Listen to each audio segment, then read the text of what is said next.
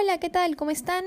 El día de hoy, por fin, martes 17 de noviembre del 2020, al parecer podemos decir que tenemos presidente estable hasta el 28 de julio del 2021.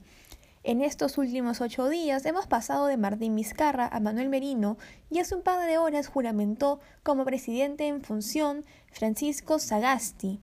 Si bien Francisco Sagasti tiene un par de horas de haber juramentado como presidente de la República del Perú, desde el día de ayer cuando la fórmula de la mesa directiva en la cual él lideraba como presidente del Congreso logró los votos necesarios para ser admitida en el Parlamento, se supo que él sería quien asumiría este rol de la presidencia del Perú.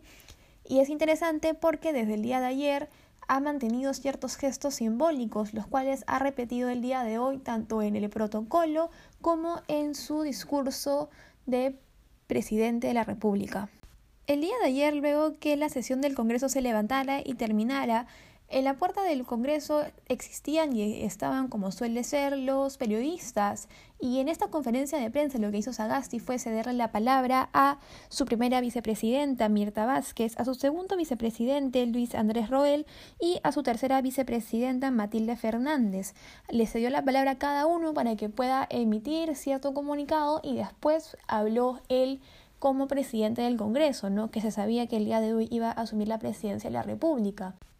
Asimismo, el día de ayer, luego de que esta conferencia de prensa se levantó, Francisco Sagasti tuvo la intención de ir a la avenida Bancay a saludar a los manifestantes que se encontraban protestando todavía en la vía pública. Sin embargo, cuando llegó al lugar se dio con la sorpresa de que las arengas que lo esperaban no eran tan de bienvenida y procedió a retirarse.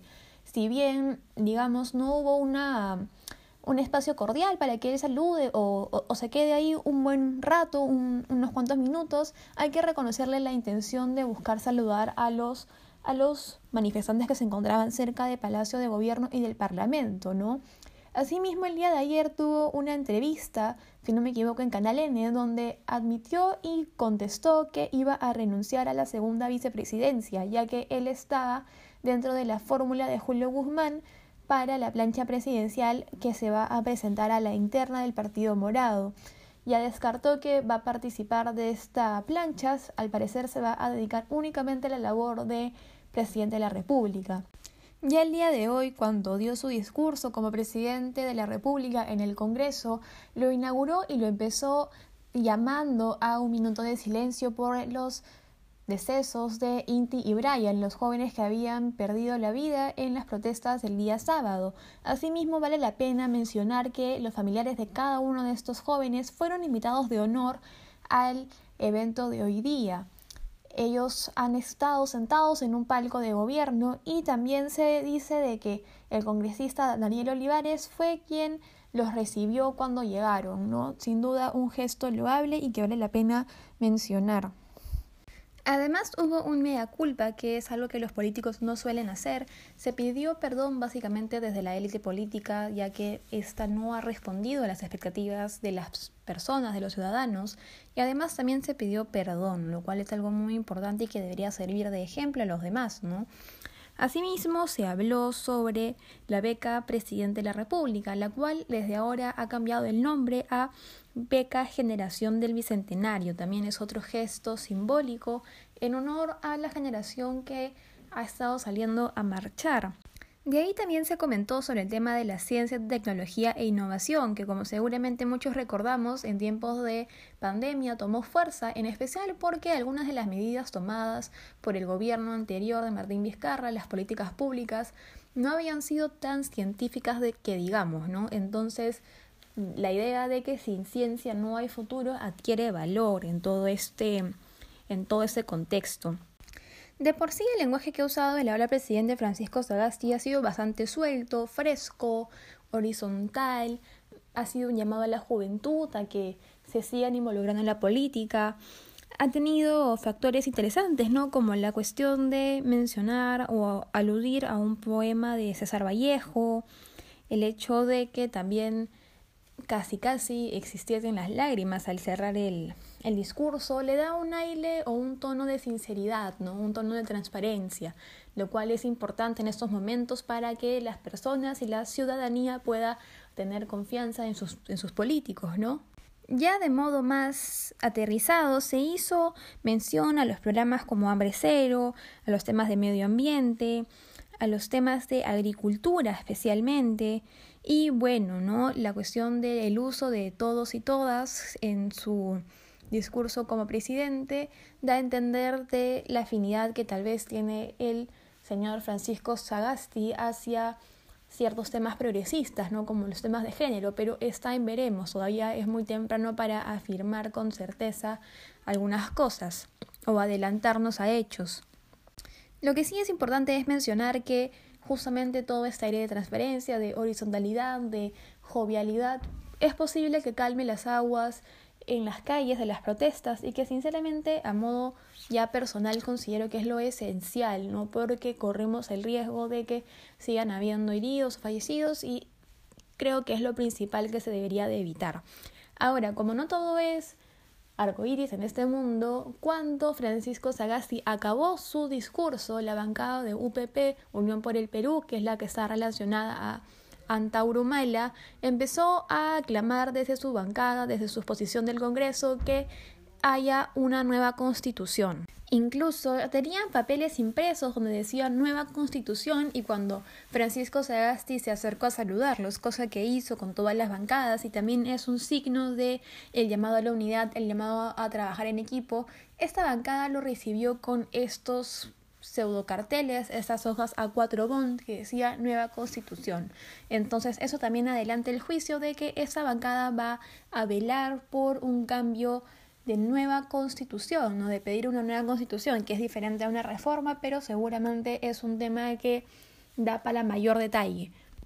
Ahora, esto tampoco se trata de tirarle flores y globos a Francisco Sagasti. Más bien, creo que tenemos todavía que echarle ojo a quienes van a ser sus ministros y qué va a hacer con las marchas que tal vez se sigan dando, ¿no? Recordemos que el Partido Morado ha sido uno de los partidos que ha llamado a justamente estas marchas, a estas protestas. Sin embargo, una cosa es tener a gente marchando en las calles cuando tú no eres gobierno y tú también sales a marchar y digamos que aprovechas esa situación a caras de unos comicios de unas elecciones 2021 y otra cosa es ser gobierno que las Fuerzas Armadas, que las policías sean tu responsabilidad y que también sea tu responsabilidad velar por el orden ciudadano, ¿no? Digamos que un gobierno impulse las marchas ya sería muy extraño y que también Sagasti quiera reprimirlas, pero que Julio Guzmán desde afuera las impulse también sería extraño, ¿no? Entonces va a haber que echarle ojo a cómo va a ser la reacción de este gobierno hacia las protestas que puedan haber, en caso las sigan habiendo, ¿no? También es posible que con esta denominación de Sagasti como presidente y este discurso llamado a la unidad, a la juventud, a reconocer los fallecidos, a pedir perdón, a hacerme a culpa, es posible que también todo esto calme las aguas, pero está en el veremos de los siguientes días, en las reacciones de los, de los días que van a transcurrir naturalmente, ¿no? Ahora, yo lo último que quería comentar sobre el tema de Sagasti y el Partido Morado era que no hay que olvidar que hubo un momento en el cual el Partido Morado durante el domingo por la noche emitió un comunicado pidiendo que Martín Vizcarra regrese a la presidencia de la República, que les parecía una opción viable, ¿no? Y es curioso que por más que las calles se haya dejado en claro y hayan dicho que esto no era ni por Vizcarra ni por Merino, y que Martín Vizcarra haya sido un presidente vacado, sea básicamente una, una bancada que lo protegió y que pidió su regreso, la cual asuma la presidencia, ¿no? A mí me parece al menos un hecho curioso. Ahora vamos a ver si es que desde este gobierno hasta julio del 2021 se continúan las investigaciones a Martín Vizcarra, cosa que personalmente creo que se deberían de hacer. Y vamos a ver si es que también el gabinete que se va a consolidar seguramente mañana o pasado mañana más tardar trae de regreso a algunos ministros durante el periodo de Martín Vizcarra, cosa que también se ha voceado, y a algunos seguramente les parecerá bien y a otros mal.